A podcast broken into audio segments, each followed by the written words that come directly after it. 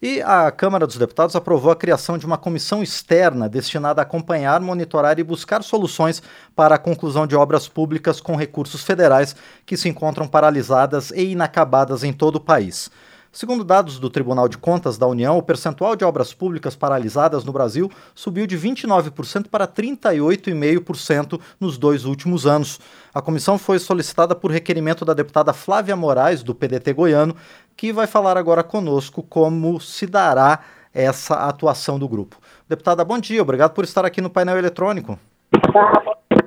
Bom dia a todos do Rádio Campo, para falar com você. É, deputada, a senhora solicitou esse grupo para acompanhar é, a, a retomada dessas obras que estão paralisadas. De que forma vai se dar essa fiscalização, especialmente levando em conta que a gente mora num país tão extenso, deputada? Bom, na verdade, externa, acompanhamento, vai também fazer interlocução, articulação, né, esse enfrentamento é, para a conclusão das obras paralisadas e inacabadas, ele exige uma articulação entre vários órgãos, TCU, FNDE, é, Saúde, Ministério da Saúde, Judiciário, o Executivo, Caixa Econômica, enfim, são várias obras, é, mais de 14 mil obras no país,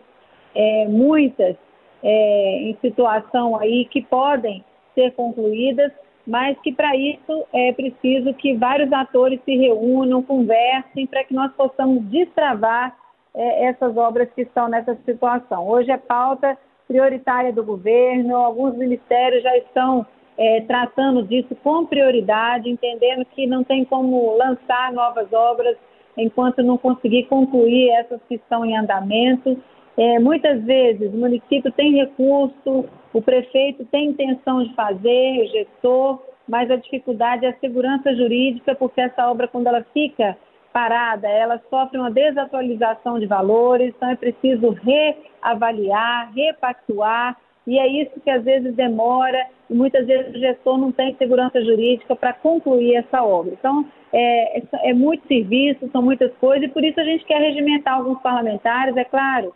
que essa conclusão ela passa pelo executivo, mas o parlamento vai fazer a sua parte, é, fazendo essa interlocução, chamando para reuniões, audiências públicas, visitando, fazendo levantamento das obras em cada estado, para que a gente possa ter aí um mapeamento disso mais próximo, articular junto aos gestores estaduais, municipais, para que a gente possa aí fazer uma força-tarefa e tentar diminuir. Para, e para além disso, também é, tentar criar mecanismos para que a gente não tenha para o futuro essa situação nas obras. Então, a gente tem é, trabalhado em várias frentes, já tínhamos aí a, a comissão externa e vamos dar continuidade a esse trabalho agora numa nova legislatura com é, vários parlamentares novos que vão ingressar conosco e também é, já anunciado por vários ministros uma vontade muito grande é, do governo federal em apoiar é, essa ação.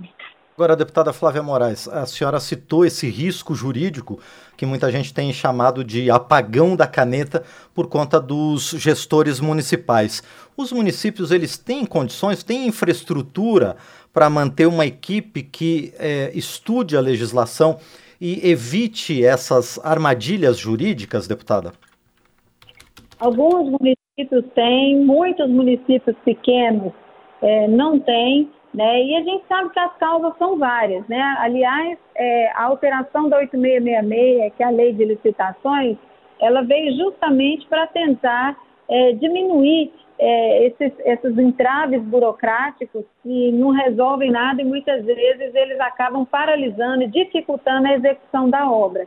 Então, é, é, a, questão é muito, esbarra muito na questão de é, projetos, a maioria dos casos é, é projeto que não atendia, não conseguia, é inexequível, que é aprovado e na hora da execução acaba que a empresa também é, pede aditivo, vai fazendo correção durante a obra e tudo isso dificulta e atrasa. Para além disso, é, o critério que tinha também na antiga lei de licitações, que para de vigorar agora em abril, a, a partir de abril é, é, nós estaremos é, exclusivamente submetidos à nova lei de licitações, mas a lei antiga, ela é, muitas vezes ela pautava, ela, ela é, tinha como norte o preço, o menor preço. e muitas vezes a empresa colocava o preço lá embaixo para ganhar licitação, mas logo no início da obra já pedia aditivo porque não conseguia executar dentro do padrão exigido naquele valor. Hoje, é, essa nova lei de licitações, ela prevê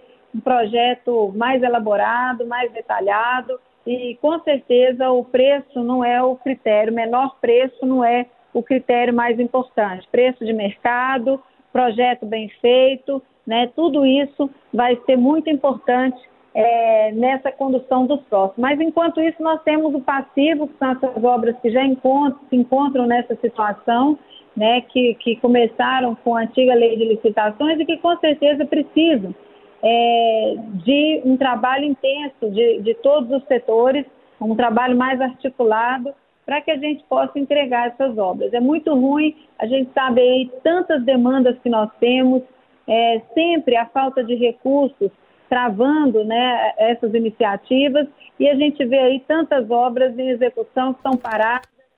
é, que foram iniciadas, que estão paradas, que não foram concluídas e a gente precisa entregar isso. É, é não concluir uma obra é desperdiçar dinheiro público, é desperdiçar o imposto que a população paga né, e que merece, com certeza, é, uma boa gestão desse recurso. Agora, deputada Flávia Moraes, a gente imagina que essas obras estejam principalmente é, focadas, é, é, concentradas na área de infraestrutura. Mas quais são as áreas onde há mais obras paralisadas no país? Nós temos muitas, muitos CPIs, né, muitos,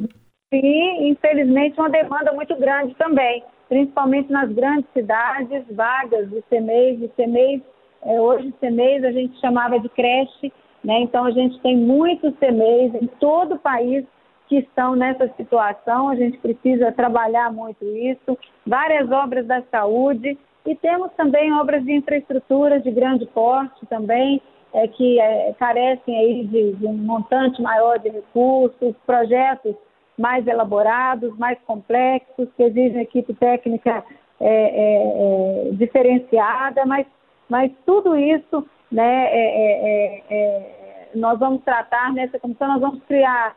dentro dessa comissão externa essas, essas, esses grupos de trabalho por área de atuação para assim a gente conseguir, é, num tempo menor, fazer esse levantamento e fazer um encaminhamento dessas obras. Algumas obras paralisadas, não todas, mas algumas elas esbarram mesmo na questão de desvio de recurso, né, de, de, de questões que têm que ser é, judicializadas, né, então essas questões existem também, né, não são a maioria, mas existem, é, então, assim, a gente tem casos que são também insuperáveis, né, questões insuperáveis, obras que foram é, autorizadas em localidades onde essa obra não teria funcionalidade, né? Tem, assim, alguns casos extremos, assim, é, de falta de planejamento, de, de, de, de, de é, até responsabilidade é, é, na hora de autorizar, né? Então, a gente sabe que tudo isso envolve vários órgãos da gestão, e a gente vai estar trabalhando nisso, é, tentando é, é, diminuir esse grande volume de obras que não foram concluídas no Brasil. Muito bem, nós conversamos então com a deputada Flávia Moraes, do PDT goiano, é ela que requereu a criação de um grupo de trabalho para acompanhar a retomada das obras públicas inacabadas no país numa estimativa de perto de 14 mil obras paralisadas em diversos setores. Quero agradecer a deputada Flávia Moraes mais uma vez pela participação aqui no painel eletrônico e quero desejar sucesso à senhora, deputada, na condução desses trabalhos ao lado dos demais parlamentares que vão fazer parte desse colegiado. Muito obrigado. Ah, obrigada, Marcos, a todos os ouvintes. Muito bem, esta foi a deputada Flávia Moraes, do PDT de Goiás, a quem a gente agradece mais uma vez pela participação aqui no painel eletrônico.